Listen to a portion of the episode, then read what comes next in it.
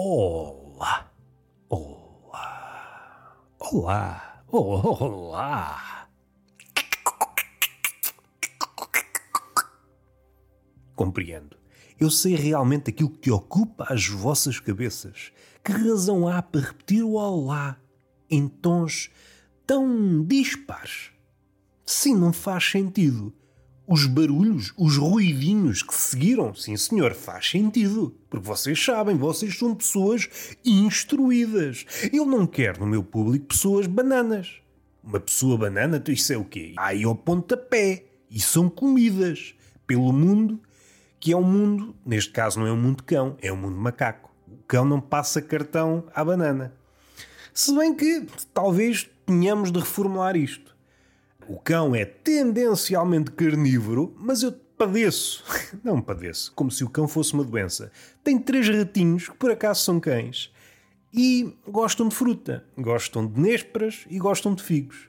Quanto ao figo, tornaram-se comedores de figos especialistas. Até larguei um gafanhoto. Ui, este vai já para o Egito para engrossar aquelas nuvens de gafanhotos.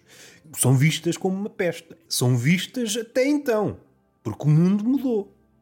Eu até acho que a coisa vai descambar e vai acabar mal para o gafanhoto. Antigamente vivíamos numa era em que o inseto era desprezado. Ninguém queria passar cartão ao inseto. Víamos o inseto, ai meu Deus, que bicho é este? E o gafanhoto, como já foi falado aqui neste podcast, tem esta personalidade macaca. Sozinho é um medricas, quando se encontra com meia dúzia, opa, é da máfia quer é fazer mal ao humano. Quando são aos pontapés, ui, oh, são uns vândalos. É para foder tudo. É para foder tudo. É cagar nos cereais. Isso é mesmo a vândalo. Não chega a comer, não chega a foder, espezinhar, estraçalhar. Não, vamos cagar em cima das colheitas dos homens, desgraçado. Uma vida de trabalho sol a sol, intempéries a foder as colheitas, tudo e mais alguma coisa, e como se isso não bastasse, uma nuvem de gafanhotos para foder o resto. E que não é um foder de espezinhar, de estrafegar, é cagar em cima do trabalho do ser humano. Assim se vê o fundo do gafanhoto. Parece um animal indefensivo quando está sozinho. Estou isolado, estou numa flor, estou pronto para ser fotografado. Encontra-se com meia dúzia. O gafanhoto está imbuído do espírito do adolescente. O adolescente sozinho não diz ai nem ui, não é capaz de fazer nada.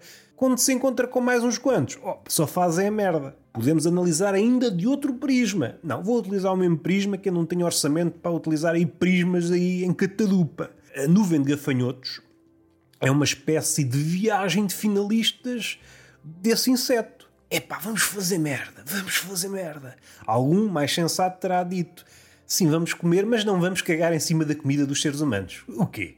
Isso é deixar o trabalho a meio. Mas vamos recuar. Eu estava a fazer aquele barulhinho, agora já não consigo fazer. Epá, pensava que era uma espécie de Luís Franco Bastos da pecheza e agora, epá, que é isto? Neste momento, se for ouvido pelos velhotes, o velhote está à espera da morte, não tem tempo para estar a escutar podcasts deste abrito.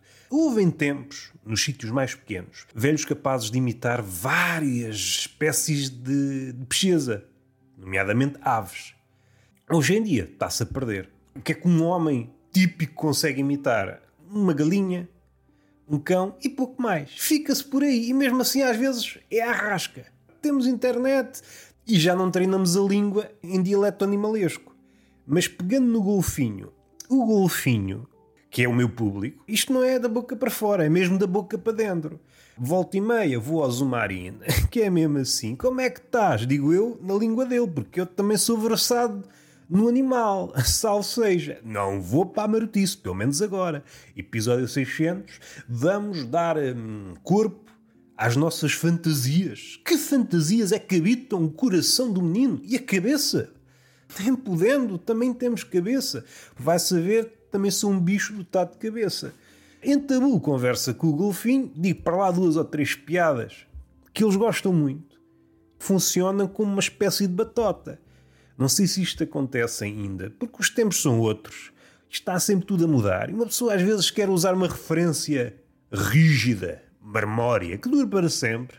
E vai saber, não. Hoje em dia o golfinho, às tantas está a declamar um poema. O mundo está a mudar depressa demais. Assim não dá, não posso estar sempre a trocar as referências. Por conseguinte, vou recorrer a uma memória. Partindo do princípio que isto ainda acontece. Em tempos idos, ainda o mundo era preto e branco, o que é que sucedia no Zumarino, na zona dos golfinhos? Havia uma altura em que eles lançavam bolas para a plateia. E eu, como tenho uma relação estreita com o golfinho, conto uma piada e ele lança sempre a bola para mim. Neste momento, um dos meus quartos está atulhado de bolas enviadas pelos golfinhos. Espero que nunca haja uma investigação séria. Caso contrário, o golfinho, epá, vai desta para melhor. É viciar o jogo. É expectável que não haja maldade, que o golfinho não seja corrompido, mas é corrompido. Não é corrompido com dinheiro, com a ilusão do poder, mas com uma laracha. Uma laracha de golfinhos. Ele fica todo maluco. Eu não usei o golfinho gratuitamente. Pensamos no golfinho como um bicho inteligente e como um bicho que está a tentar qualquer coisa. Não sei se vocês sabem, mas volta e meia há notícias de que um golfinho salvou uma vida humana. Ora, não há assim muito animal a salvar o homem.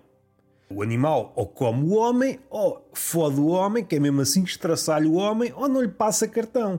Agora, salvar, à exceção do cão, nunca houve uma notícia um lagarto salvou o homem das chamas. Não me parece.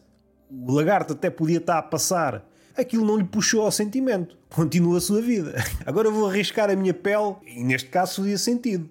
Neste caso, o lagarto ou a cobra têm todas as condições para serem um bombeiro em, condições. Passa a brincadeira linguística, disse condições duas vezes, mas eu sou assim, sou limitado e tenho de lidar forçosamente com as minhas limitações, tal como eu lido, que é mal. Dois passos atrás, como se fosse uma dança. O lagarto e a cobra, isto é só para o Voldemort que ele pode estar a ouvir e fica logo comovido. É, pá, este gajo lembrou-se de mim. No entanto, pode interpretar isto como se fosse uma brincadeira a Harry Potter. Esse puto fudeu uma vida. Mas não é por aí que nós queremos ir. A cobra e o lagarto mudam de pele. Basta as vezes. Então podiam salvar pessoas. Mesmo que se queimassem, a pele renovar-se-ia. Não tem humanidade nenhuma. Já o cão, muitas vezes, às vezes fode-se. O cão às vezes também é meio parvo, tem bom coração. Ah, vou salvar este humano que às vezes conheço ou não conheço. Pode estar treinado para salvar. Então vai salvar e às vezes não salva e aí foda-se. Um segundo antes de morrer, tenha pensado: ah pá, burro do caralho. Não, sou um cão do caralho. Ri-se e morre a seguir.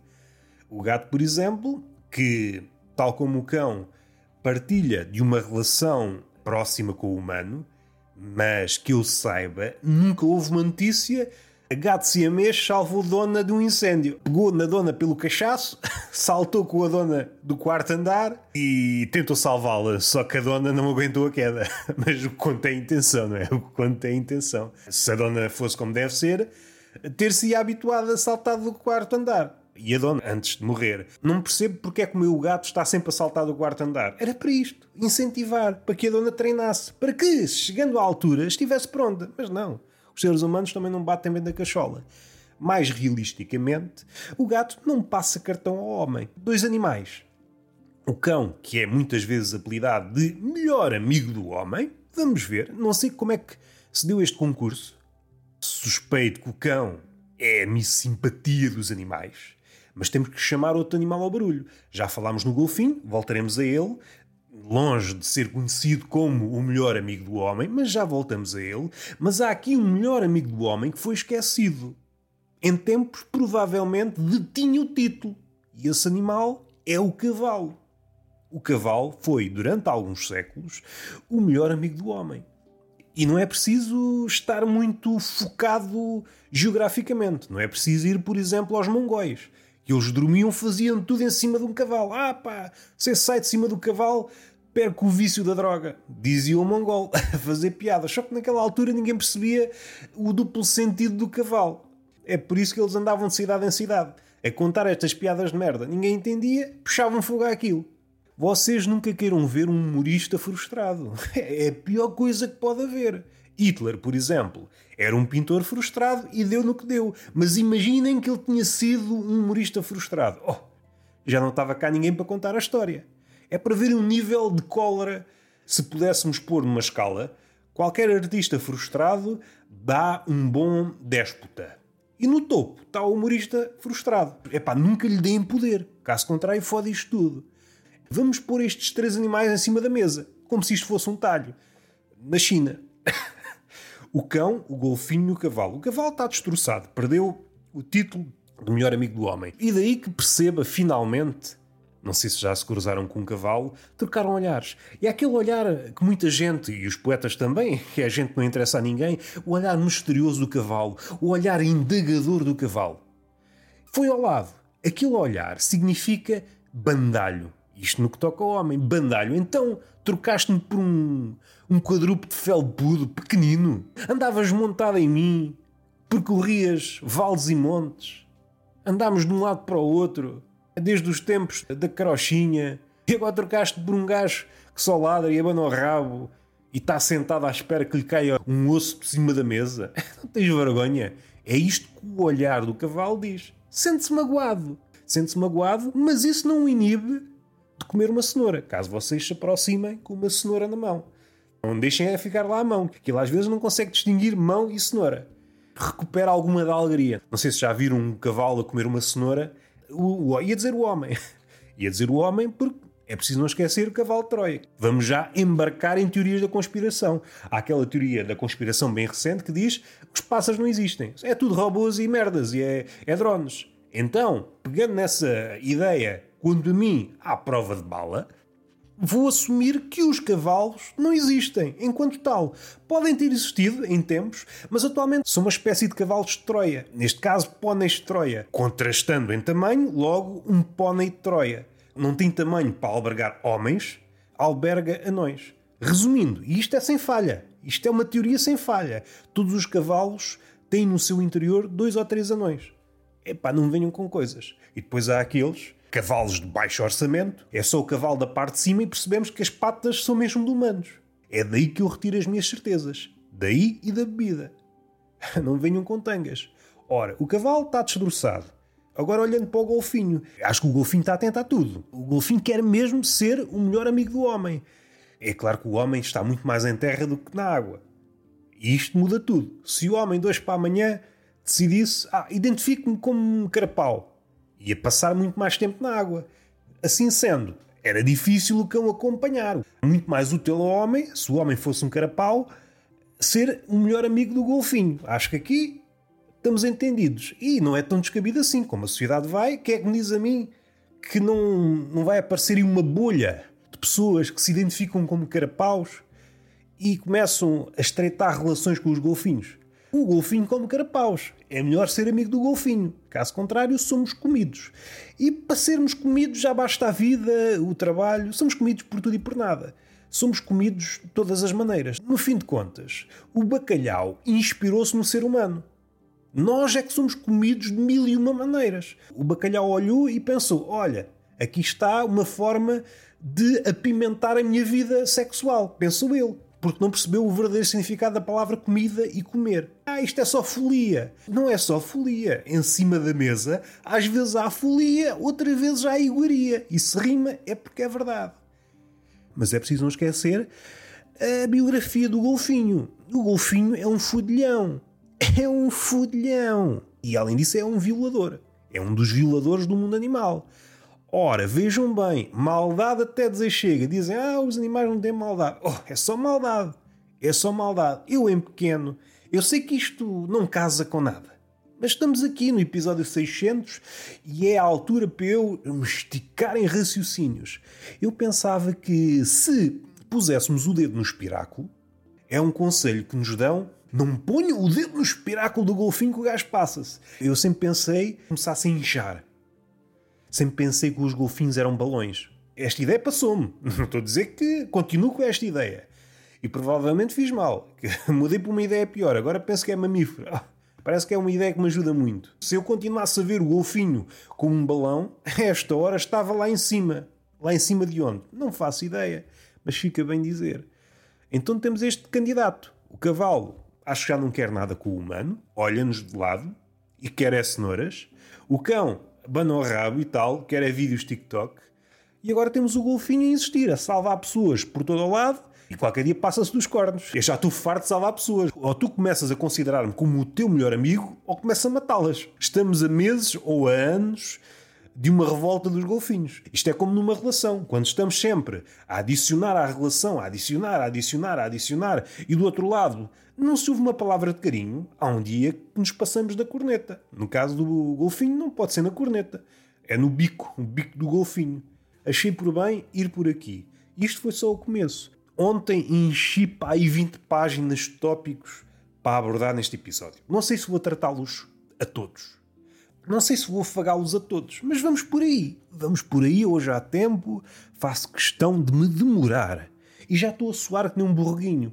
E nem sei se os borregos suam. Não é um borrego, um porco não é um borrego. Bem, depende da bebida. Estas verdades que nós consideramos absolutas dependem sempre de uma coisa: álcool no sangue. A partir de uma determinada quantidade de álcool no sangue, um borrego já é um porco. Para começar logo com uma talhada biográfica, a senhora Dona Teresa da pastelaria Dona Teresa faz sentido. Seria estranho pastelaria Dona Joaquina, a dona chamar-se Teresa, se bem que, pronto, há cabeças para tudo. Ela, de todas as vezes que eu me despeço, diz não sei quê, não sei quê, as coisas lá dela, se Deus quiser. Só que falta, tu queres ver que Deus se intromete no meu café e no meu galão e na minha torradinha? Quer dizer que não posso sair de casa beber um café e um galão que Deus tem de se intrometer. Isto é um bocado de masculinidade tóxica elevado a um nível divino. Vamos ter calma. Eu saí de casa para comer uma torrada. Vamos lá ter calma. Mas não é por aí que nós queremos ir. Todos os dias sou brindado com essa expressão, nananana, se Deus quiser. Opa, e eu espero que Deus queira. Se Deus não quiser, também o que é que acontece? Morro logo ali na estrada. E antes de morrer, sei, foi Deus que não quis. Ao menos morro a saber quem foi o meu assassino. Mas antes de avançar, vou beber aqui uma aguinha. Hoje precavi-me, porque pensei, isto vai ser longo. Vai ser longo e entediante. Como vocês gostam. Só faltava agora inculcar entusiasmo neste episódio. Oh, 600 episódios! Agora é que eu começava a ser diferente. Opa, até vos fica mal pensar isso. Vou beber. Não sei se vocês sabem, mas beber é algo assim.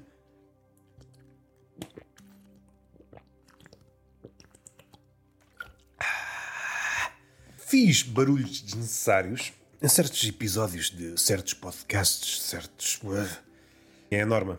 É preciso exagerar a forma como bebemos para que o ouvinte perceba realmente que estamos a beber. Caso contrário, pode ficar na dúvida: será que ele está a simular que está a beber? Nós não queremos ser enganados, queremos é bebedores genuínos, não bebedores noturnos, porque isso era fazer uma referência a um livro do Herbert Welder, mas bebedores genuínos.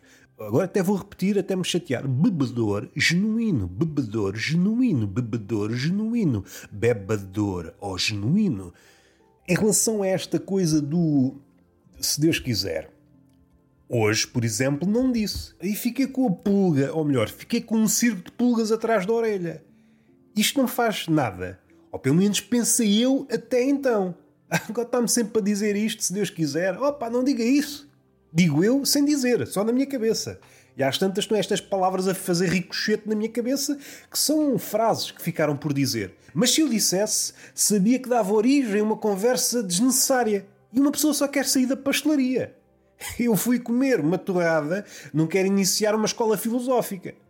Mas seja como for, hoje não disse se Deus quiser. E eu saí da pastelaria a pensar naquilo. Então, mas agora já não mereço um se Deus quiser? A nossa relação mudou durante milhares de dias houve um, se Deus quiser, e hoje Deus não é tido nem achado. Fui despromovido na minha ligação entre pasteleira e freguês de pastelaria. Isso magoa-me, porque eu já sei que as pessoas, mais tarde ou mais cedo, espetam farpas no nosso coração frágil. Mas não estava à espera desta relação que eu acreditava ser duradoura para toda a vida. Para toda a vida. Eu tive quase uma recaída e apetecia-me cantar, mas não, não. Por favor, não me deixem cantar. É a pior coisa que pode acontecer a um humorista. Normalmente é isso que eu penso. Olha, pronto, já perdemos mais um. Paz à sua alma. Saí a pensar naquilo. De tanto pensar bem, também não exageremos. Pensei moderadamente, dentro das minhas possibilidades. E nessa janela de tempo, que é uma janela curta, é o suficiente para dar dois ou três passos, cruzei-me com um carro e quase fui atropelado. E ainda a pensar naquilo. o possível atropelamento não me impediu de continuar a pensar naquilo que eu estava a pensar quando saí da pastelaria, se Deus quiser. Comecei a pensar na expressão se Deus quiser, na sua ausência e como isso afetou tudo. Por um triz não fui vítima de atropelamento pelo facto da pasteleira achar que não, não merece um se Deus quiser. Eu saí da pastelaria sem proteção divina. Foi o que aconteceu e o padre não me deixa mentir. Então, mas é assim? Agora deixam as pessoas saírem da pastelaria sem proteção divina e ia morrendo?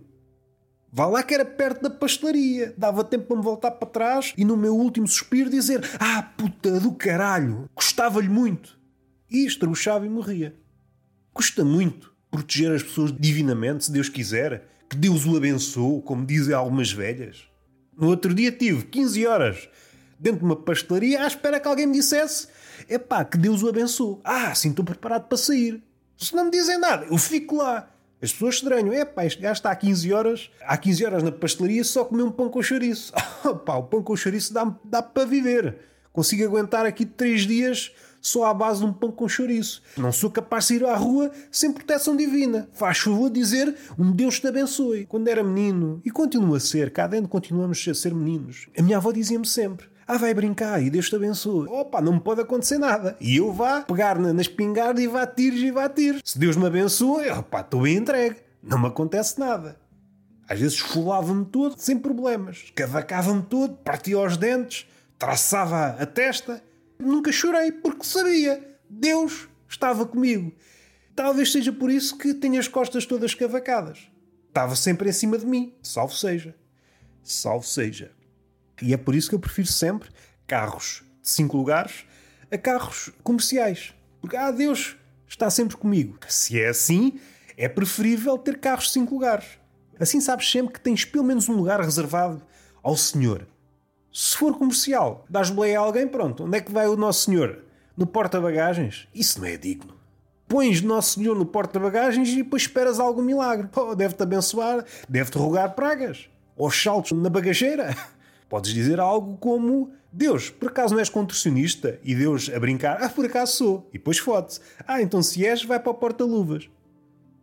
É preciso ter uma relação muito boa com Deus. Caso contrário, ele passa-se da corneta e depois vocês sabem. Quando Deus passa da corneta, isto já está lá atrás na Bíblia. Vocês tenham calma na fornicação. Ou então não tenham. Forniquem a bom fornicar. Aliás, há várias peças jornalísticas. Vê-se ao lado da Zara Zara e ao lado peças jornalísticas da CNN, da CMTV e essas coisas assim. O que é que me fica bem com esta peça jornalística? Ah, um boato a servir de boxers. Que piada tão fraca. Vocês deixam-me fazer este tipo de piadas? Eu estava à espera de outra exigência. Ainda nem sequer disse nenhum dos tópicos que tenho aqui. Até tenho vergonha, só estou a dar à lábia e já me perdi. Minha relação com Deus está muito trabalhada. Tenho uma relação ótima com Deus. Não sei se tens. Mas estava a pensar na questão das peças jornalísticas em relação ao calor. Que graça! A bom graçar pelo país todo. Em bom português está um calor do caralho. Esta expressão já vai ser dissecada mais à frente. É um dos tópicos. Mas eu proponho, já que tentámos tudo, durante estes últimos anos, temos tentado tudo e parece nada surto efeito. Eu proponho esta. Se acreditam, pelo menos acreditem como deve ser. Deus, na última vez, em Sodoma e Gomorra eram capitais da fornicação. Aquilo fodia-se a bom foder, segundo ouvi dizer, porque eu, fornicações não é comigo. Eu sou mais um teórico da fudanga. Fornicação envolve pessoas e eu, pessoas, gosto de manter distância. E ainda não consegui encontrar um meio termo. Continuar a manter distância com as pessoas e fornicar. Tenho levado a cabo vários jogos do copo, falado com mortos, Einstein e isso. Fazer sexo à distância. Ah, isso é impossível. Ah, então deixa estar deixa estar, estou bem sozinho, e as coisas estão a ficar muito complicadas a nível de pronunciação, estão a ficar muito complicadas a nível de nomenclatura. Hoje ninguém sabe bem o que é e está à espera de algum estatuto, é tudo muito complicado. Mesmo dentro de certas bolhas, mesmo dentro, por exemplo, de bolhas homossexuais, de bolhas lésbicas, há cada vez mais termos, há cada vez mais minúcia, e para mim, que sou um velho, ou melhor, um adolescente do Restelo, mas com barba grisalha, não vale o tempo. Eu, se calhar, enveredo já, assumo, enveredo já pela via do celibato. É pá, poupa-me essas tretas. Hoje em dia, só de imaginar a confusão no encontro de, epá, a ver se eu não erro nos pronomes. É que o pronome é logo o início da frase. Se eu já estou com medo de errar o pronome, como é que eu depois acerto no nome, no verbo e no eu parto? Não acerto em nada. Ponho um cartão à minha frente e digo: sou mimo. Não me faças perguntas. E agora, queres foder ou não queres? Tudo isto no mesmo cartão. Se a pessoa quiser, tudo bem, há prática sexual. Se não quiser, amigos como dantes. E pode ir chorar para o Twitter, dizer que tem uma história. Ah, vocês não sabem o que é que me aconteceu. Tive um encontro com um mimo e ele disse que queria foder. Opa, então mas que é isto? Só falta dizer que os mimos não fodem. O mimo não pode gemer. Se não estraga a personagem. Fodam muito, Deus passa-se da cabeça como se passou em Sodoma e Gomorra e manda um dilúvio. E pode ser que com o dilúvio as coisas arrefeçam. Mas Roberto, é capaz da gente morrer para ir aos montes, aos magotes. Opa, também vocês também querem tudo. Temperaturas amenas ou querem vida? Decidam-se. O que é que é melhor? Temperaturas amenas ou vida? A vida nós já sabemos que é. Anda pela rua da amargura. Para já é preciso talhar. A vida que nós temos é vida? É discutível. Agora, temperatura amena é sempre temperatura amena. Não sei por que raio é que andam duas formigas em cima do meu caderno. Eu sei que tenho uma prosa doce, mas não é motivo para tal. Daqui a bocado tem que ir dar dum-dum, dum-dum. Parece quase uma onomatopeia de uma música brasileira. Dum-dum, dum-dum. Mas voltando àquela expressão que há pouco elenquei, o calor do caralho. Como é que essa expressão apareceu? Ou melhor, vamos pensar na meteorologia. Hoje é tudo muito certinho, tudo muito agarrado à ciência, temperaturas e o raio que o parta. Certamente houve uma altura, antes do termómetro, que avaliávamos o tempo com, com esses apodos. Estaria fresquinho, estaria calorzinho, aguenta-se bem. Hoje está um dia que se aguenta. Está agradável, que seria mais ou menos um sinónimo para ameno, e calor do caralho. Os dois extremos eram frio do caralho e calor do caralho. Estou a imaginar um programa destes ir para o ar, no século XVIII. Ah, mas não há televisão. É pá, vocês também não acreditam em nada, pá. Fogo. Vocês só acreditam em teorias da conspiração. Uma pessoa dá uma ideia de pendor engraçadote. Tenho demasiadas formigas à minha volta, eu já me estou a passar dos cornos. Eu já me estou a passar dos cornos. Só por isso já vou fazer um bocadinho de humor sobre formigas. Que é para elas não pensarem que andam aqui a fazer pouco de mim. Eu também faço pouco delas. Eu sou doce. Não me desmantelem. Eu às vezes acordo à meia da noite suado só para ver se afoga as formigas. E o medo é, eu sou tão doce que qualquer dia acordo e estou desmantelado. É só osso. Metade da barriga levaram as formigas. Vejo uma procissão de formigas como pedacinhos do meu corpo. E eu todo moribundo, todo. Ah, bandidas! Ao menos emagreci. É a parte boa. Temos de ver sempre o lado positivo das coisas. Está uma a chegar-me agora aos tomates. Não estava à espera que eles fossem doces. Vou tentar aguentar. Isto são os meus haters. Há pouco falei dos insetos, pronto. Uma pessoa não pode falar de nada. Isto é a cultura do cancelamento. Falei mal dos gafanhotos, agora são as formigas que andam para aqui a foder-me. Como se isto fosse BDSM, andam-me a morder o corpo todo. Só falta pegarem no chicote e vá de chicotada no cu. E não me importo, só que talvez interfira aqui no raciocínio. Mas voltando para o calor do caralho, um programa de meteorologia, em vez de dizer as coisas muito corretamente, no Alentejo, epá, um calor do caralhão, e no resto do país vai estar agradável. E à noite, um frio do caralho. Até à próxima, e vão para a conta da vossa mãe. Não era um belo programa. Informava, uma pessoa saía esclarecida. Que tempo é que deram para hoje? Hoje está um calor do caralho. E não é que é mesmo. Está mesmo um calor do caralho, não se enganaram. A respeito das formigas, já que me estão a atacar, eu faço já aqui pouco delas. Só o que faltava. Não conseguem derrotar o ser humano. Não conseguem. Já chegámos a uma fase das nossas relações. Desde há muito tempo, o ser humano convive com formigas. Estou em crer que o progresso do ser humano, seja a nível de passar nómada para sedentário, eh, tem mais riquezas em média, beneficiou a formiga. Eu acho que o animal que mais beneficiou do progresso da nossa civilização foi a formiga. Porque em vez de andar aí à maluca, à procura de comida, basta entrar em casa e vá de recolher. As formigas são uma espécie de larápios em miniatura. Entram por qualquer buraco, levam aquilo que têm a levar. É das formigas que nasceu aquela frase: o ladrão volta sempre uma segunda vez. O ladrão regressa sempre ao local do crime. Acho que é mais ou menos isto. partiu das formigas, porque realmente as formigas nunca se contentam com uma vez. Acho que podemos dizer: não me importa ser roubado pelas formigas, ok, vocês são mais, são mais organizadas, trabalham mais, mas tentemos chegar aqui a um acordo para que eu não seja hum, vampirizado a toda a hora. Eu acho que podíamos combinar com as formigas. Todas as partes seriam beneficiadas. Estou nu a comer um bolo pela casa, a soltar migalhas por tudo quanto é lado. Acabava de comer, olhava para o chão e via que tinha um trilho de migalhas e migalhinhas. O que é que sucede? Podia acontecer, como acontece até aos dias de hoje, infelizmente, é pegar na pá e na vassoura e vá de varrer. E jogar as migalhas todas. Ora, não seria muito mais esperto da nossa parte e mais expedito, já que estamos a viver num mundo cada vez mais competitivo? É tempo que poupamos. Fim da apitança, acabam de comer o bolo, migalhas por todo o lado, telefonavam a um representante das formigas. É só para dizer que há migalhas no chão. E elas vinham, levavam as migalhas para fora de vossa casa e estava tudo feito. Chão limpo. Vocês comeram um bolo, não precisaram limpar o chão e puderam continuar nus. Faziam o trabalho como deve ser. As formigas às vezes também têm este lado de pedreiro português.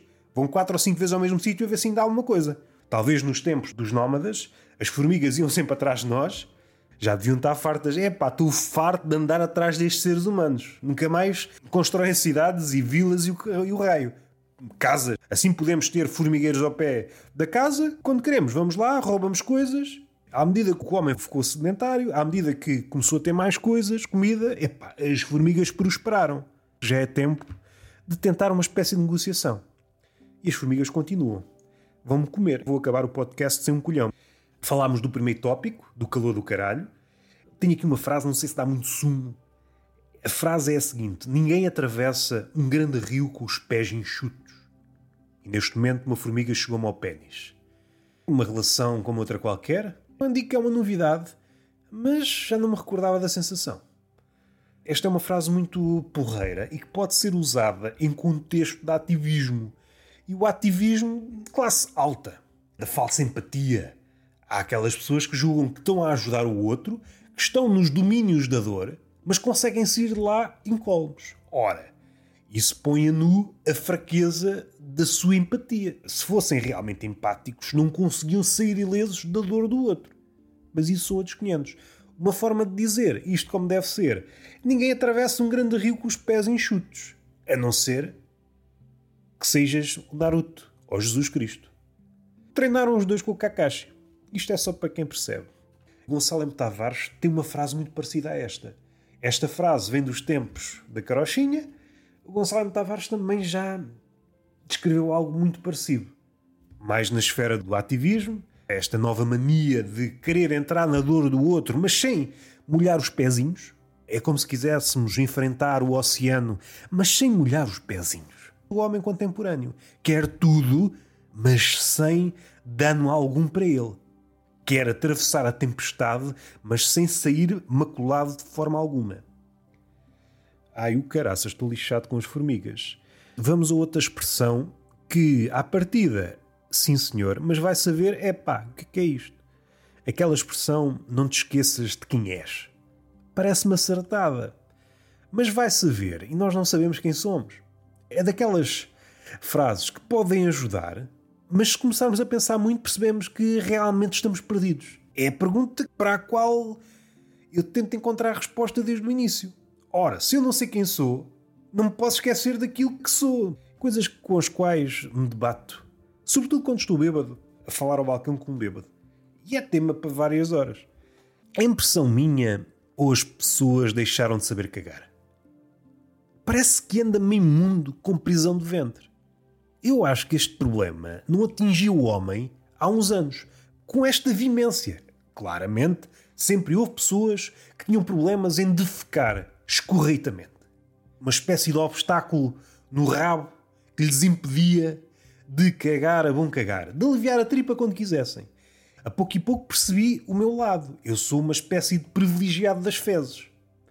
E deparo-me com várias situações e cada vez mais, daí o meu espanto, daí o meu espanto, há cada vez mais pessoas que não conseguem cagar. E eu nem digo que tem esta facilidade, esta vontade em aliviar a tripa. Sempre tive, continuo a ter e começo a ver isto como um privilégio. Não só humoristicamente falando, mas realisticamente falando. Quando uma pessoa não consegue defecar por alguma razão, a vida torna-se uma miséria. Basta não defecar durante algum tempo e ter vontade para o fazer, para a vida que antes era boa transformar-se numa miséria. Qual é a diferença entre uma vida boa e uma vida de merda? É cocó aprisionado. Cocó enjaulado no corpo é sinónimo de ter uma vida de merda. Essas pessoas tentam tudo. Para defecar, comem sementes de tudo e mais alguma coisa, dietas não sei do quê, vão àquilo e àquele especialista, especialista da caganeira, especialista de aliviar a tripa. São especialistas em quê? Se a pessoa continua a ter o mesmo problema. Será que andaram a estudar para saber muito sobre aliviar a tripa, mas depois não conseguem ajudar a pessoa? Porque isso nasce com a pessoa. Talvez isto seja o verdadeiro dom. Fala-se do talento, do gênio. O gênio, o talento não existe verdadeiramente. O que existe é trabalho, trabalho, trabalho. Mas neste caso, saber cagar é um talento. Nasce com a pessoa. Neste campeonato posso considerar-me, sem medo, o gênio das fezes. Nunca tive problemas até agora. Deus me abençoe. Voltando um bocadinho atrás, eu acho que este problema está a aumentar. Não conhecia, ou pelo menos não era falado. Apareceu o ativista das fezes, falou da sua história, pessoas começaram a identificar-se, a falar, criou empoderamento, empoderou essas pessoas, inchadas de fezes, e agora é falado. Pode ser essa a leitura. Mas seja como for, há muita pessoa que não consegue cagar. Se há tanta gente sem conseguir cagar, como é que as casas de banho públicas estão sempre tão sujas? Não percebo. Não faz sentido. Há para aí dois ou três cagões. Dois ou três badalhocos cagam a rede de casas de banho públicas. São pessoas que começam no Algarve, vão até lá acima, vão lá acima até o Minho e vão cagando em todo o sítio. Fazendo sujeira, como dizem os brasileiros. Há de chegar a um ponto em que ninguém sabe cagar. Há pessoas com uma prisão de ventre tal que passam meses sem defecar, já estão inchadas. Uma pessoa espetasse um alfinete aquilo era um churrilho de merda que não se podia, e tomaram uma decisão ajuizada. Ah, vou mandar abaixo a casa de banho, e nem sequer uso, vou fazer aqui um escritório. Não é uma ideia, é uma constatação.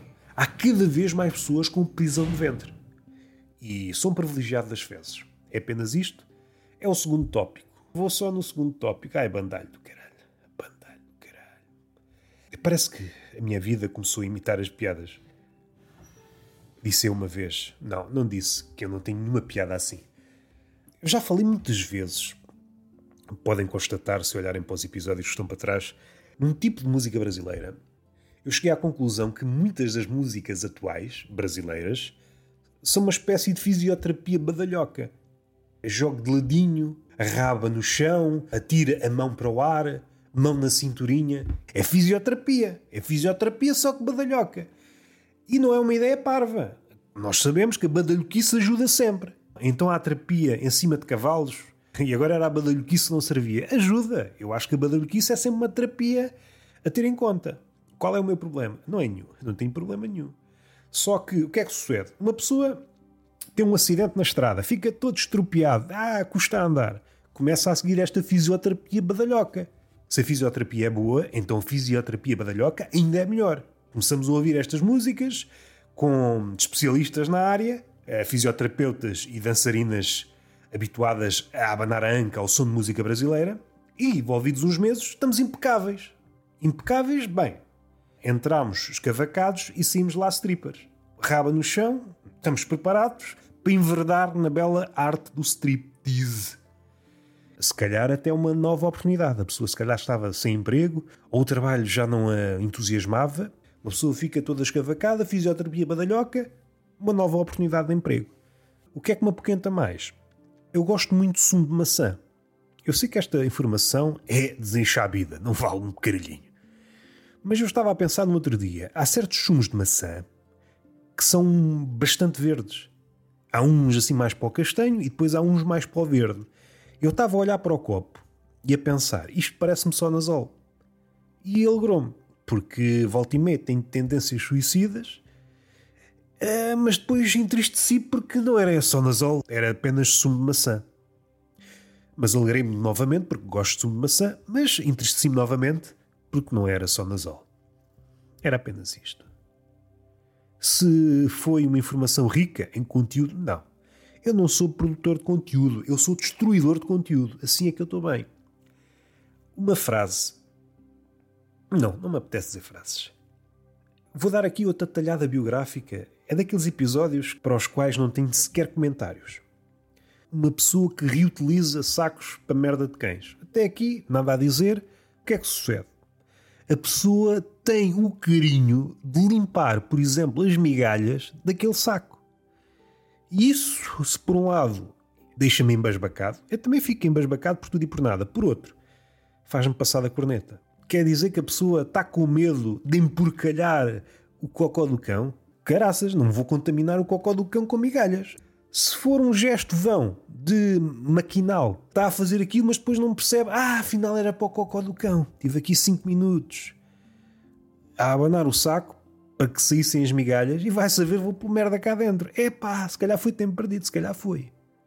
Se calhar foi. Uma pessoa arrepende-se disto e daquilo. Não quer dizer que me arrependa do que aconteceu. É na vida. Uma pessoa arrepende-se disto e daquilo e às vezes está a meditar no grande se da nossa vida. O grande se daquele amor que aconteceu ou não aconteceu. O que é que nós seríamos se tivesse acontecido assim, ou assado, ou cru, se fosse sushi? E à medida que o tempo passa, esse se vai ficando cada vez mais encorpado. Do outro lado da plateia, que pode ser real ou ficcional, há sempre uma espera apesar daquilo que nós possamos dizer de forma mais barroca ou mais seca, estão sempre à espera de ouvir uma resposta deste tipo. Epá, quero confessar que a minha vida foi um grande erro. Eu começo a achar, começo a achar que todas as conversas desembocam aqui. Esse é o grande delta. Seja uma palestra motivacional, seja uma palestra de um escritor que esteja a falar da sua biografia, o público está sempre à espera que ele vá por aqui. E ainda mais for um escritor dito revoltado, um escritor que fugiu ao seu país por esta ou aquela razão. Estou sempre à espera que ele chegue aqui. Daí as perguntas dos jornalistas, daí as perguntas que nós fazemos à queima-roupa, que ele diga: epá, isto foi um grande erro. E agora já não há nada a fazer. Há um momento a partir do qual já não há nada a fazer. A vida já passou. Podemos fazer de conta que ainda há coisas para fazer, mas já não há nada a fazer. Por exemplo, aos 70 anos, a minha vida foi um grande erro. Pode meditar, pode continuar a meditar nesse que se tornou um nó na sua biografia. O que é que teria sido se não houvesse este nó? Se eu tivesse desatado este nó a tempo? Pode pensar nisto. Mas faça o que fizer, já não tem possibilidade de vivenciar esse caminho que não trilhou. Viu uma formiga e agora perdi a linha de raciocínio tenho que começar a acelerar. Tenho aqui ainda dezenas de temas para falar e só falei para aí de três. Este é só um pensamento curto. O que é que me interessa num artista? Ou alguém que está a caminhar para a província das artes? É que cada tentativa, e às vezes cada tentativa de renovação, se pensarmos num artista que já consumiu uma espécie de técnica, uma espécie de fórmula, e por vezes essa fórmula foi criada por ele próprio. Veja-se o caso, por exemplo, do George Carlin. Há ali uma etapa em que ele era muito apegado ali às palavras, à forma como ele desdobrava as palavras, brincadeiras, jogos de linguagem. E aquilo distinguiu-se. Chegou a um ponto em que, ok, toda a gente já sabe aquela fórmula, aquilo que antes era genial agora tornou-se obsoleto. E é preciso dar esse salto. É preciso tentar. E a cada tentativa de renovação deve ser vista pelo artista como um desafio, um atrevimento. Quando o artista passa por cima disto, do desafio de atrevimento, é sinal que, que já morreu ou está em vias de morrer. Por vezes, para desatar um nó, parece que é górdio, mas não é górdio. Facilmente desatamos esse nó. Só precisamos de nos socorrer de determinadas frases. E não são frases muito pomposas, difíceis de mastigar. Por exemplo, esta: Se o cavalo deitar ao chão, volta a montá-lo o mais depressa possível. Esta frase é muito útil para quem faz coisas difíceis quase impossíveis de nomear na altura. Um artista que está a fazer determinada coisa e essa coisa ainda não tem nome. E cai dessa coisa, por exemplo, um artista de palco, um humorista de stand-up que está a tentar uma coisa que ainda não foi feita e falha, pode resvalar naquele sentimento: vou dar um tempo. E esse tempo aumenta, aumenta, aumenta, E aquilo que está a acontecer pode ser próximo daquele fenómeno de alguém que tira a carta de carro, não conduz logo, vai deixando, vai deixando, e à medida que o tempo passa, esse afastamento do carro transforma-se em medo. E a mesma coisa é válida para alguém que está a dar um tempo ao palco. Ah, caí, caí do palco, como se o palco fosse um cavalo, vou dar um tempo. Não, não, se caíste no palco, volta ao palco. Não podes deixar que essa lembrança se transforme numa cruz. Temos de nos habituar a cair. Se o cavalo te deita ao chão, volta a montá-lo o mais rapidamente possível. O que é que esta frase mostra? O nosso ego não é importante. Quando nos demoramos a levantar e a montar o cavalo de novo, é como se o ego tivesse sido magoado. E em nosso socorro vem uma ideia do boxe. Devemos estar disponíveis para sermos esmagados no que toca ao ego. E os melhores artistas sabem-no. Se nos demoramos demasiado com as mazelas no ego, epá, não vamos longe. Podemos nunca mais montar o cavalo. O cavalo até se pode desinteressar de nós e às tantas passou tanto tempo que já não conseguimos discernir o cavalo de uma cadeira. Subimos já à cadeira pensando que é um cavalo e enganamos-nos. É perigoso. Se caírem de um cavalo, voltem a montá-lo. Se escrever um livro de merda, voltem a escrever um livro. Voltem a palco para falhar novamente. E aqui Samuel Beckett vem em nosso socorro. Já nem sei bem a frase. Era aqui falhar, falhar melhor, era aqui falhar, falhar de novo, falhar melhor. Há várias variações desta frase, por isso já não sei ao certo qual é a original. Mas a ideia essencial é esta: é continuar a falhar até que consigamos falhar melhor. A perfeição é inalcançável. Tinha aqui uma coisa ligada àquilo que há pouco disse. A vida começou a imitar as minhas piadas. É muito engraçado quando isto acontece com um artista que faz isto de propósito. A minha arte não tem como base a experiência. Vou virar costas à vida, vou virar costas ao mundo. Há um ponto a partir do qual ele percebe, sou um escritor à medida que escreve, ah, afinal o mundo entrou aqui, começou pelas entrelinhas, mas subiu, veio à tona e agora é tudo aquilo que eu falo. É muito engraçado perceber este fenómeno. Se fôssemos mais novos, tal e tal, acontecia determinada coisa. Isto é muito ouvido entre casais. Uma das variações é se fôssemos mais novos, casávamos-nos, ou se fôssemos mais novos, separávamos-nos, depende se estão juntos ou não, é como se epá, estamos aqui numa situação que já nem vale a pena, já estamos numa situação que nos calejou, já não vale a pena mudar. Aturamo-nos porque já não há tempo. Mas será que esse não é o motivo para acabar? Epá, já estou farto de aturar. Bem, isto é só um, um lamiré, não é bem nada. Deixa lá ver o que é que eu tenho para aqui. Ah, tenho aqui, isto é uma, uma citação de um livro que eu comecei a ler ontem, é um escritor que está a pensar na sua condição enquanto artista. O que é que estava antes disso? Estava a falar da sua relação com Bergman, esteve envolvido num filme de Bergman, um filme que correu mal, e depois disso, da sua relação, que ficou fodida com o Bergman, porque o filme foi uma merda, pelo menos segundo os critérios de Bergman, ele sai-se com esta. Foi uma lição dura. Enquanto artista, somos o que somos enquanto a coisa dura. Depois, já não somos nada. Até os cães deixam de ladrar quando passamos. A linguagem é simples, mas passa bem a ideia. Ainda mais hoje, isto podíamos esticar a esfera do artista para outras áreas, artista, influencer, e de repente deixa de fazer aquilo que faz, ou aquilo que faz deixa de ter relevância, e ele que era tudo deixa, deixa de interessar. Nem os cães se interessam por ele. Acho que a formulação está correta. Acho que a formulação está correta. Tenho aqui uma frase solta. Em breve, a cabeça voltou a guarnecer-se de ecos. É isto. É apenas uma frase solta que está para aqui. Segue-se outro fragmento desconexo, fervilhando de impaciência sobre as letras mancas, versos rasurados, versos com verbos engalfinhados. Coisas que não deram em nada. Viver-se segundo os cânones. Também não dá em nada, não sabe fazer nada. Ah, ok, aqui está uma ideia. Certamente ouviram, esta frase dita pelas vossas mães ou pelos vossos pais: epá, não sabes fazer nada. O meu entendimento acerca desta frase mudou entretanto. Eu pensava que era um exagero. Sempre que ouvi esta frase, ah, lá está ela a exagerar, é claro que sei fazer alguma coisa. Realmente não era um exagero, era factual. Eu realmente não sei fazer nada. não sei fazer nada. Eu até tirar uma sopa dentro do micro-ondas, eu atrapalho. Não estou capaz para viver. Se vivêssemos nos tempos da Idade da Pedra, de viver, então se eu não consigo tirar uma sopa de um micro-ondas, o que é que eu ia fazer? Colher frutos? Não sei. Caçar também não. Não é digno. Este pensamento não é digno. Tenho aqui outra ideia. Não sei se já falei aqui desta ideia, mas é algo que eu já tenho pensado algumas vezes.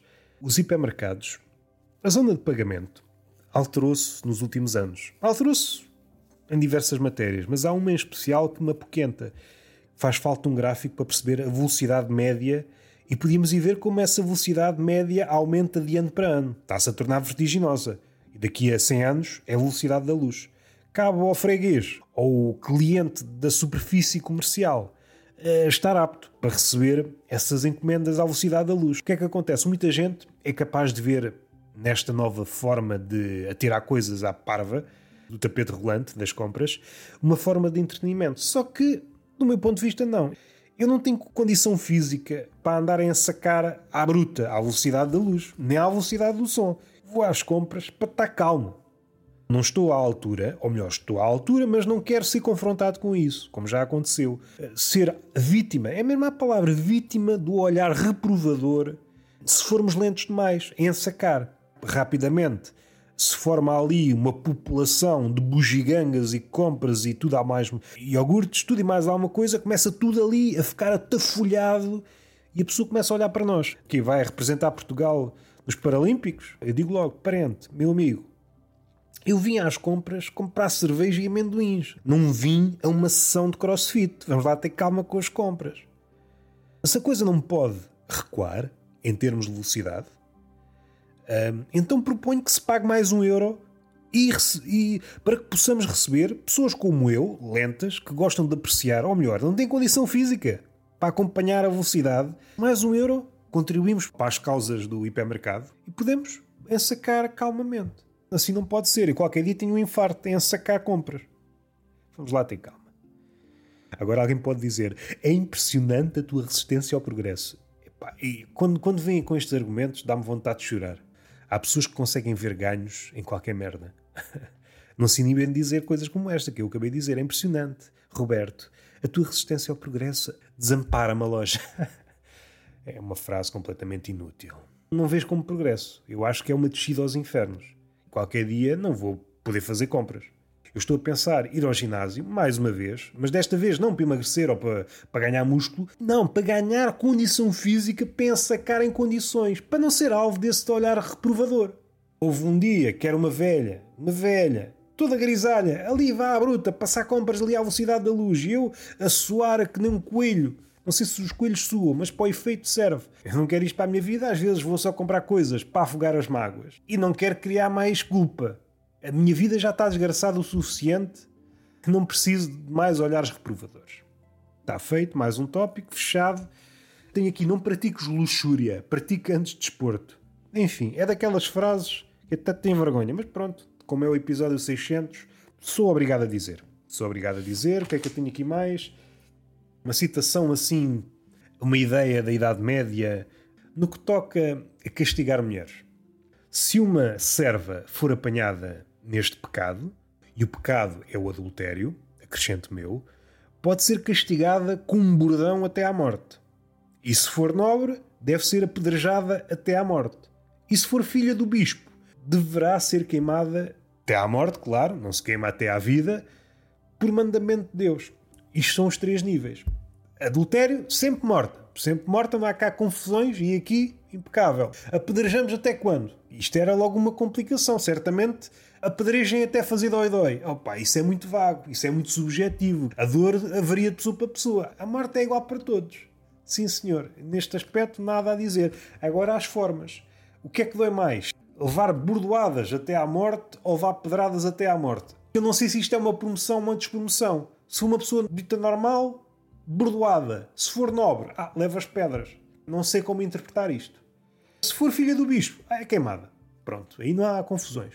Teria de morrer das três formas para perceber qual é a pior morte. Mas a, a morte por fogo não me parece ser muito agradável. Uma bordoada, não sei quantas bordoadas uma pessoa precisa de levar para morrer, depende de pessoa para pessoa, claro está. Chega ali um ponto que uma pessoa habitua-se. E pode até retirar algum gosto. Opa, estás-me a bater, mas até gosto. Vou morrer no processo, mas ao menos, a meio do caminho, atinjo o orgasmo. Pedrada é mais difícil. Uma pessoa, mesmo o praticante BDSM, nunca ouvi relatos, mas pode ser que haja. Atingir o orgasmo à pedrada. Consegue com o chicote, palmadas e vá porradões e vá. fica todo traçado e cheio de sangue e tal, mas agora a pedrada, não, nunca vi. Eu, coisas de sexo, só não ouvi dizer. Para dar aqui um fragmento que, que inspirasse a pessoa mais acabrunhada. Há uma palavra atualmente pouco usada e em tempos muito usada que é a temperança. A temperança que procura o meio em tudo. No fim de contas, a temperança é o quê? É um pênis eriçado. O pênis eriçado também procura um meio em tudo. É, pá, é por estas coisas que eu gostaria de viver no tempo de Gil Vicente. Para me seguir com estas. E o pessoal ficava todo maluco. É, é, todo maluco. Ah, mas isso ofendeu certas pessoas. Agora levas pedradas. Não tinhas nada de vestido de mulher. Ah, pensei que é carnaval, ninguém leva a mal. Não, não. Isto aqui levamos todos a mal. Opa, também não, se pode fazer nada. A expressão foi apanhado a beber. É uma expressão de veras. É mesmo de veras. Esta é mesmo de veras. De veras curiosa. Foi apanhado a beber. Como se isso fosse uma grande proeza. Como se alguma vez alguém tivesse dito: epá, há anos que eu ando à procura, um detetive, o detetive da bebedeira, há décadas que anda à procura de um bêbado, como se fosse o Bigfoot. Uh, o meu sonho é encontrar o gajo agarrado à bebida. Sempre que o encontro no bar, o gajo não está agarrado à bebida. O bêbado facilmente é apanhado a beber. O bêbado pode entrar naquelas conversas dele. Ah, não estou bêbado. Oh, oh, oh. Suspeito que estamos a dias de entrar num novo registro. O bêbado ativista o bêbado a falar. Se eu digo que não estou bêbado é porque não estou bêbado. Eu é que sei de mim. Eu é que sei aquilo que sou. E então, nada a dizer. Isto quando somos parados no trânsito. um gajo a conduzir aos esses, é a atropelar coelhos, é parado pela polícia, para. Você está bêbado? não estou bêbado. E se eu digo que não estou bêbado, diz o bêbado ativista, é porque não estou. Você não sabe as coisas melhor do que eu. E o polícia, opá, siga a viagem. Eu não estou numa posição de fala. O meu lugar de fala não é este porque eu estou sóbrio. Podemos estar aqui a entrar por caminhos macacos. Era só para esmiuçar esta expressão. Ah, fui apanhado a beber, como se fosse muito difícil. Coisa mais fácil de fazer: capturar um bêbado a beber. Se o bêbado fosse um leopardo das neves, certamente. As expedições durante décadas à procura do Leopardo das Neves. Um fotógrafo que viu o Leopardo das Neves, mas ia sacar da máquina e a máquina caiu nas neves, porque aquilo é nos Himalaias, e não conseguiu fotografar. E diz esta história e ninguém acredita. Porquê é que não fotografaste? És fotógrafo. Ah, a máquina caiu. Pronto, sempre estas desculpas. Já os jovens é a mesma merda. Nunca vi um leopardo das neves bêbado. Porquê? Porque é um leopardo das neves e anda sempre esquivo. Agora um bêbado típico deixa-se apanhar facilmente. Uh, e já mais uma formiga. Olha, parece que estava a adivinhar o futuro. Esmagueia. Sou assim, sou cruel. Ela estava a passar pelo título deste episódio. Ao contrário dos outros 599 episódios, parti para este episódio sabendo o título, que é Gula, e à frente o seu significado. Gula, vírgula, o apetite sem moderação. É este o título que eu quero para este episódio. De alguma forma, é quase um sinónimo do Túnel de Vento Podcast. Este podcast é a gula posta por extenso, em vocábulos mais ou menos macacos. Estou a utilizar um macaco em diversas acessões durante este episódio. Não estou a gostar. Vai haver chimpanzé a chatear-se comigo. E agora que falei de macacos, lembrei-me de um episódio. Há uns macaquinhos, não sei onde, é pá, lá para os lados da Ásia, que são ratos. não, não é um macaco-rato. Não sei se há. Não sei se há um macaco-rato. Evoluiu a ponto não no sentido darwiniano do termo, mas evoluiu a ponto de perceber que o turista é papalvo. Arranjou forma de subsistir neste mundo cada vez mais turístico. Então o que é que faz? Rapina qualquer coisa do turista, sei lá, um boné, uns óculos, um telemóvel, e vai para um sítio ermo, sítio alto, e fica à espera que o turista se aproxime com uma proposta de negociação. Chega lá com um gelado ou com um pacote de batatas fritas se o macaco ficar agradado com negociação, deixa cair e às vezes pode-se partir, mas pronto, isso aí já são outros 500. Cabe ao humano ter mãozinhas. Recebe um pacote de bolachas ou de batatas fritas e deixa cair os óculos. Ou seja, qual é a lição que podemos tirar daqui? Podemos confiar nos macacos. São larápios confiáveis. Tiveram que se fazer à vida. Aquilo não estava lá para bananas. Não há bananas, temos de roubar turistas. É o que está a dar. Roubamos merdas, que eles têm merdas até dizer. Tenho aqui um farnel. É pá, isso não diz nada. Gosto muito destes macacos. Conseguiram tirar partido dos turistas. Mais uma vez, o episódio deste podcast será gula. O apetite sem moderação. Posso dar aqui uma definição. Às vezes, ah, o que é que é o humor? E se calhar às vezes a religião dá-nos a resposta. Uh, o que é que é o sacrilégio? O sacrilégio é o desvio de coisas santas de lugares santos. Elas estão em sítios santos, pô-las num sítio profano, num sítio que não é santo. E muitas vezes a comédia, não quer dizer que seja sempre, mas muitas vezes a comédia é isso: é cometer um sacrilégio, é desviar a coisa santa do seu sítio habitual, tirá-la do sítio, pô-la num sítio profano. Ai meu Deus, o que é que tu fizeste? meteste Nosso Senhor nas palhas. Nas palhas não é um bom exemplo, mas vocês perceberam. Eu podia ter dado outro exemplo. Agora lembrei-me de uma coisa que não tem nada a ver. Tu a dizer as merdas que tenho aqui, não as vou conseguir dizer todas e continuo a lembrar de merdas. Mas há uma merda que eu tenho que dizer. Não sei se isto é muito habitual. Há de ser. Nunca é uma ideia isolada. No hipermercado que eu tenho aqui perto da minha casa, no Algarve, há uma espécie de fish spa. É mesmo isso? São delícias do mar a fazer cócegas aos pés? Não. São peixinhos pequenitos que alegadamente massajam os pés e fazem boas merdas. Aqui, para mim já é um exagero. Não estou a ver aqueles peixinhos a fazer aquilo tudo. Massagem, não sei o quê, não sei o quê, não sei o quê. São para aí 6 ou 7 itens. E a minha dúvida é, eu ainda não fiz aquilo, é se faz aquilo tudo ou consoante o pagamento os peixes fazem uma daquelas coisas. Se pagaste pela massagem, os peixes fazem massagem. Uh, se pagaste para tirar não sei o quê, os peixes fazem isto, como se fosse uma esteticista. Estou aqui e a pessoa faz sempre a mesma coisa? Não. Faz consoante aquilo que nós queremos. E os peixes é igual. A imagem é muito, é muito carregada humoristicamente. É uma pessoa sentada com os pés numas tinas, com peixes minúsculos, e os peixes andam ali de roda dos pés. Andam para ali a obrar, como se tivessem andaimes invisíveis à volta dos pés, como se fossem pedreiros. É, pá, isto tem os pés todos cavacados, vamos lá restaurar isto. E de enverdar um dia, mas pelo resultado se isto não é mais um embuste, uma negociata entre os patrões dos peixes e os peixes. Eu acho que os peixes, neste caso, estão inocentes. Meteram-nos na tina, que vida é aquela? Eles pensam que estão no aquário, de repente aparecem dois pés. E é por isso que eles depois se assomam aos pés. Dá a sensação que eles estão a fazer massagem, mas não, eles estão apenas confrontados com a estranheza. Dois pés. E são sempre pés diferentes. Os pés desaparecem e eles, olha, voltou ao normal. De repente, mais dois pés na tina. E eles, foda-se, que aquário estranho. Estão sempre a chover pés aqui, pá. Espero que não me confundam com uvas, diz um peixe palhaço. Sempre nas suas larachas. Os peixes são todos a mesma espécie, não sei que espécie é. Mas tentar fazer isto com outras espécies. Em vez de ter aqueles peixinhos, pôr piranhas. e assim, em vez de massagem, podíamos dizer: uh, venha perder peso connosco. Punhamos os pés nas tinas e as piranhas iam comendo os pés. Perdíamos logo um quilito ou dois. Só esta imagem da pessoa estar num centro comercial apinhado de gente, sentado com os pés ao léu, enquanto vários peixes pequenitos estão à volta dos pés, um bocado atarantados. O que é que vem a ser isto? Eu não estudei para isto, penso o peixe. Agora sou manicure. Fugi ao guião, agora volto ao guião. O que é que eu tenho para aqui para falar?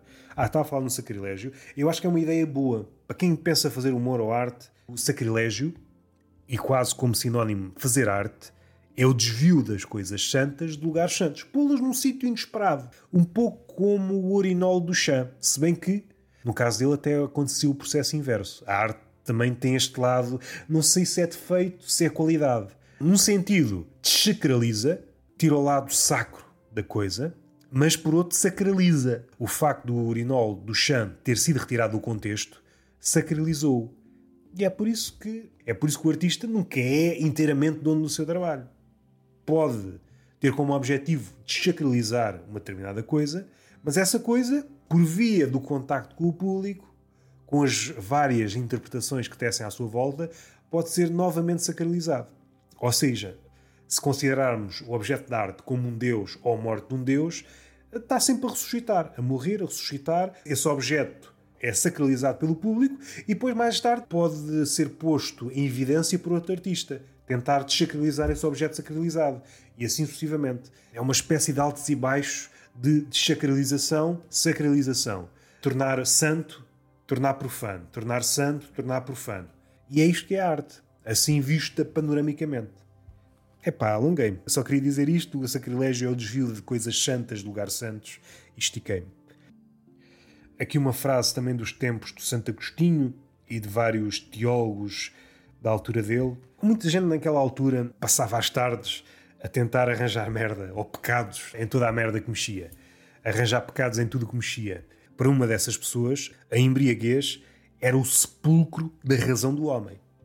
Pegando nessa ideia, sexta-feira à noite é o cemitério da razão. É o dia onde a razão humana morre. Encorrendo bem. Não há razão para ninguém. Vamos enterrar a razão. Há aquela data que é o enterro do intrudo e a sexta-feira à noite podia começar a ser chamada assim. O enterro da razão. Não ficava mal. Vamos aqui outra vez à Bíblia, desta feita ao Êxodo, e um casamento inesperado entre palavras ditas divinas e a arte. Esta ligação tensa entre coisa santa e coisa profana, por vezes, se queremos perceber uma coisa profana, temos de ir à coisa santa e vice-versa. Esta frase do Êxodo é muito importante se tivermos aspirações artísticas. Não farás de mim um ídolo, uma imagem esculpida. Os melhores artistas assimilaram esta ideia. A partir do momento que alguém consegue capturar aquilo que o artista é, uma certa obra, a própria imagem do artista, numa escultura, é merchandising, é sinal que o artista está a caminhar para a ruína. Começa a ser adorado por imagens que são réplicas, está a caminhar para a ruína. É sinal que o artista deixou de estar em movimento. O artista, enquanto bicho da velocidade, dificilmente conseguirá ser fotografado. E mesmo que seja fotografado, aquela imagem não é significativa, porque ele já é outro. Podes ter a fotografia do artista, mas ele já é outro. Aquilo não é um retrato fiel. O artista está sempre a ser outra coisa. É uma frase importante. Não farás de mim um ídolo. Não farás de mim um ídolo. E mostra também os tempos em que vivemos. O artista atual quase que perverte esta frase do Êxodo. Diria algo como: Farás de mim um ídolo. Há um pecado chamado tarditas, parece quase o nome de uma tarta ou de um bolo, que é quando um homem espera demasiado tempo antes de voltar para Deus. Isto acontecia muito na Idade Média, um gajo já muito velho, quase ali às portas da morte, toda a vida não ligou a Deus, ou ligou pouco, vê a morte aproximar-se, opá, eu agora sou crente mesmo fervoroso. Gerou-se este, este pecado, a tarditas, que também é ratice. Uma vida desbunda, uma vida desbunda, chega ali aos 80 anos, é pá, se calhar é melhor começar a acreditar em Deus. Não vá dar-se o caso dele ser real, de haver inferno e céu, e se calhar faça aqui um concentrado de boas ações e pode ser que garanta um lugar no céu. Não custa nada tentar. Estou aqui na Idade Média a dar-vos frases avulsas. O ocioso é como um lugar sem paredes. Os diabos entram por todo o lado. Ou atingem-nos com as suas tentações de todos os flancos. Esta ideia de que Deus abomina os preguiçosos. Ora, não falando num homem propriamente dito, mas cruzando Deus com Buda. Certamente o Deus cristão, o Deus dos cristãos, abomina Buda. Porque Buda, para os budistas é uma coisa, mas para Deus certamente é um gajo sentado. Está a preguiçar. Ele já estou a meditar. Não, do ponto de vista de Deus isso é, isso é ser preguiçoso. Estás à espera que te caia um fruto na cabeça? Estás à espera de atingir o nirvana? Vai trabalhar, pá. No fim de contas, Deus foi o primeiro capitalista à séria. Já estava com aquela mentalidade que é muito atual. É pá, não pode estar parado. Não pode estar parado que isso faz-me confusão. Por vezes criam-se perversões. Está tudo a mexer-se, mas não está a acontecer nada. Ou até se regride no que toca ao trabalho. Mas é preciso dar esta hum, ilusão de está tudo a mexer. Se está tudo a mexer, é trabalho. Trabalho é lucro. Se estiver parado, é pá, não rende. Não rende. Uh, Deus provavelmente há de ter falado com Buda disse ao meu gordinho: é pá, estás parado assim não rende. E ele deixa-me pensar na vida. um, Santo Agostinho, esse autor de, daquele grande livro, A Cidade de Deus, a respeito da preguiça, disse: é o enfado da bondade e o regozijo do mal. Também não é só coisas más, a paciência é uma grande arma, consegue desconcertar qualquer inimigo. Acho que é uma boa arma, uma boa ferramenta. A paciência realmente consegue desarmar muita coisa conseguimos vencer muitas batalhas sem usar armas, ou melhor, usando a paciência como arma. Eh, em todos os quadrantes há pessoas impacientes. E o paciente, por vezes, não precisa fazer mais nada. No fim de contas, Buda percebeu isto. Esperou, esperou, esperou e ganhou toda a gente. O que é que ele fez? Esperou. Uh, era a pessoa ideal para estar numa sala de espera. Ao contrário de mim, não consigo esperar tanto tempo, passo-me dos cornos. Ou então, aconteceria a mesma coisa com Buda. Se tivesse uma sala de espera em Portugal, passavam-se horas, horas e horas e passava-se dos cornos. Foda-se para o budismo, já me estou a passar dos cornos. Ah, uma merda que eu me tenho vindo a perceber é que uma ideia muito curta. Há bebidas que estão a ficar.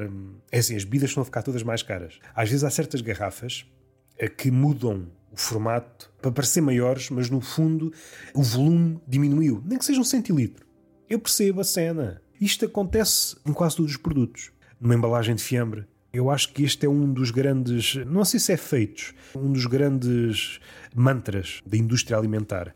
Temos de fazer com que hum, esta comida, que é pouca, pareça mais. Pôr cada vez menos sem as pessoas notarem. Eu já tinha falado aqui, acho eu, se não falei, ficou por falar, de uma hum, pizza com chorição e o número de rodelas diminuiu. Foram tirando uma, outra. Arranjaram ali forma de expor as rodelas para parecer que estava tudo como antes. Mas eu reparei, pá, eu reparei. Eu estudei física do estado sólido, sei a compactação da matéria, sei como é que são as coisas. Não me façam falar de merdas. Ninguém sabe. Assim não, vocês andam me enganar, andam a cortar no chouriço. Mas em relação à bebida eu consigo contornar. Se vocês forem a um bar beber a mesma bebida de sempre, só que a garrafa que parece maior, afinal tem menos, o que é que vocês fazem? Isto está tudo hum, com esta no bico. A ver se eles consomem mais. Mas vocês também têm de ser ratos. Agora é que vos fodo. Qual é a solução? Golos mais pequenitos. Agora eu vou fazer a bebida durar que te fodo. Golos muito pequeninos. Gota a gota. Que é para vos foder. Aliás, eu estou a pensar começar a levar conta-gotas para a noite. Ponho conta-gotas na cerveja e três gotinhas de Superboc. E é assim que eu bebo. Ah, a cerveja morre. Opa, morre a cerveja, mas não morre a minha carteira. A idade adulta é muito isto, escolhas. Isto é uma ideia que pode desabrochar mais à frente, mas não é neste episódio. A adolescência é um microcosmos de ideias falhadas. Não sei o que é que é isto. Uma frase já não sei de quem, não vou comentá-la, mas posso dizê-la. A sua grande esperança é encontrar a morte no caminho. Aqui uma expressão que eu estava aqui em volta e não deu nada. Peregrinações coletivas de sinapses. Uh, sinapses como se fossem peregrinos, com coletes, a percorrer a nossa cabeça em direção a um tempo que é a ideia concretizada, uma ideia que possa ser levada à prática, ou melhor, uma ideia pronta a ser verbalizada, e chegavam lá, estava o templo vazio. Cheguei a esta frase, não sei, não sei o que é que faço com ela. Nunca ninguém pôde recensear todas as ideias de um só homem vai beber quase a uma ideia de Kant e de outros filósofos e escritores. É, basta um homem, não precisamos de muito para escrever, só precisamos de um homem. Um homem é inesgotável. Qualquer coisa é inesgotável se formos bem a fundo. E se for homossexual, ele agradece.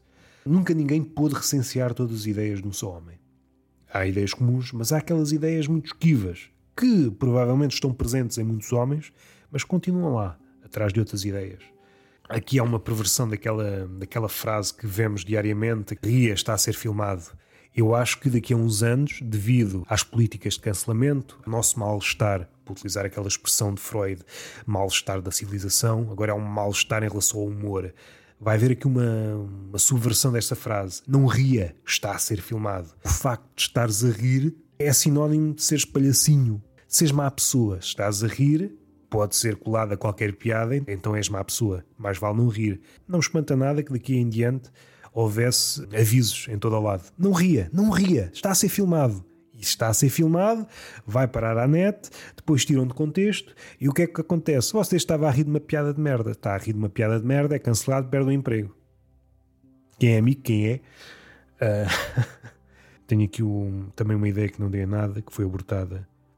Há vícios, palavras engolidas em seco, que podem gangrenar a alma.